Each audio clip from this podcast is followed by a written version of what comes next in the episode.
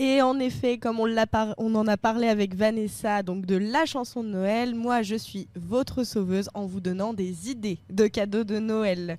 Puisque j'ai 5 livres pardon, sur ma liste de Noël que je vais vous recommander, étant une lectrice éclectique, il va falloir que j'arrête de mettre des mots compliqués dans mes, bulles littéraires. Ces 5 livres vous, en vous plairont, j'en suis sûre, et plairont surtout à tout le monde.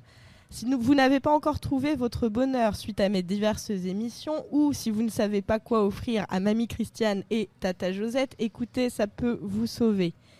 Ayant mon chéri qui travaille à Amazon, j'ai bien évidemment vérifié que tous les livres sont dispo sur Amazon Kindle pour les plus connectés ou en Prime, car il y a toujours ce moment, le 22 décembre, où avec votre conjoint ou même seul, vous apprenez que le petit copain de votre cousine est présent, que votre frère ou sœur est là le 24 et non le 25, ou encore que votre grand-mère ramène sa meilleure amie. On ne va pas non plus oublier les chers couples dont je fais partie qui ont eu la merveilleuse idée de faire un enfant cette année-là. Donc en plus d'avoir la possibilité et l'affront de faire 13 personnes à table, il faut penser quoi offrir à un bébé d'à peine 3 mois. Un joli casse-tête.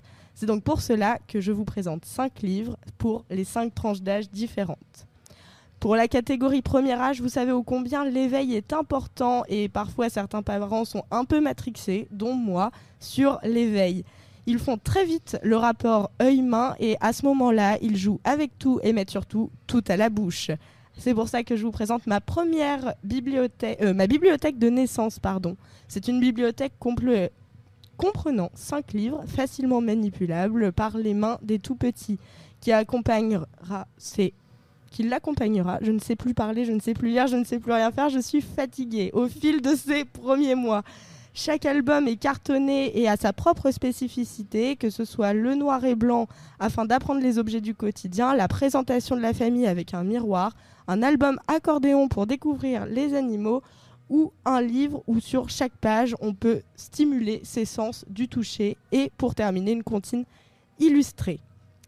Pour les enfants de 1 à 10 ans, je n'en fais pas encore partie, mais les, les parents me comprennent déjà. C'est ce long moment où pendant deux heures, tu es au chevet de ton enfant afin qu'il s'endorme. Et donc, tu as la merveilleuse idée, après avoir donné 15 fois le doudou, la tétine et ramené 50 verres d'eau à peu près, de lui raconter une histoire. Étant une fan absolue de Disney et au vu du fait que j'ai fait un pari à devoir dire à chaque fois une anecdote sur ma vie, la chambre de mon fils est entièrement Disney où je me suis amusée pendant ma grossesse à faire le mur de Toy Story et dessiner le château des années 90 sur un mur. Alors vous comprendrez que j'ai craqué en lui achetant les 370 histoires pour le soir, les classiques Disney. Ainsi, dès le plus jeune âge, votre enfant va connaître les personnages et les histoires des classiques de Disney bien évidemment et c'est un super moyen pour lui de construire un imaginaire féerique et surtout plus tard au moment de visionner les longs métrages un bon moyen de comparer son imaginaire avec la réalité de Disney. Pour les jeunes ados, j'ai cherché un livre qui m'a touché euh, et qui peut toucher surtout tout le monde, que ce soit les garçons ou les filles, et qui n'est pas trop stéréotypé non plus parce que c'est important. Et ce livre m'a chamboulé en tant qu'ado blacklisté de Cole Gibson, où on va suivre la vie de Rajen, une jeune ado où sa vie va complètement basculer vers le harcèlement lorsque ses secrets vont être révélés. On va donc suivre quels sont ces secrets, qui les a révélés et en quoi le harcèlement évidemment c'est mal et c'est un très bon livre afin de lutter contre ce dernier qui est toujours un fléau dans nos salles de cours. Pour nos jeunes adultes fans de musique et surtout de Orelsan, car même maintenant j'en rêve la nuit en disant que Orelsan va venir chez TST pour une interview. On en rêve. Oui, mais on croise les doigts et j'y arriverai un jour, je vous le promets.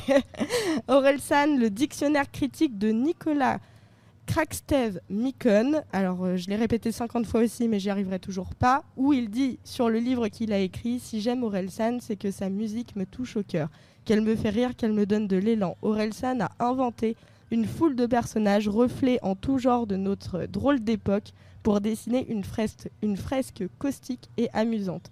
Ainsi, dans ce dictionnaire critique, vous aurez une lecture littéraire. C'est l'une des premières fois où je trouve un livre qui fait vraiment un commentaire littéraire sur euh, des, musiques actuelles et je pense que ça peut être très intéressant.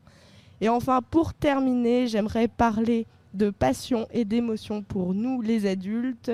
C'est un roman qui met à nu la puissance des sentiments.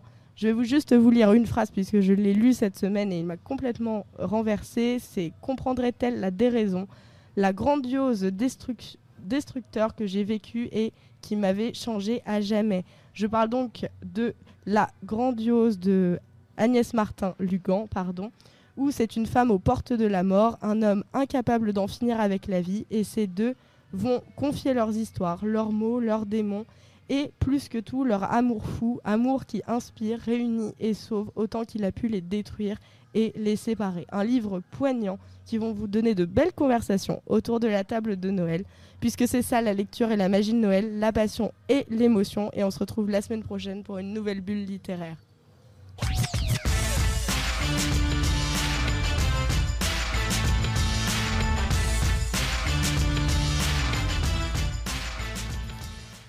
Eh bien, merci à toutes et à tous pour cet hebdo. Merci aux chers auditeurs euh, d'avoir passé ce moment ensemble. Au programme la semaine prochaine, une spéciale Noël chez TST où tous nos chroniqueurs nous ont rempli de surprises et surtout de cadeaux. L'hebdo TST Radio, c'est cool, mais l'hebdo TST Radio, c'est fini.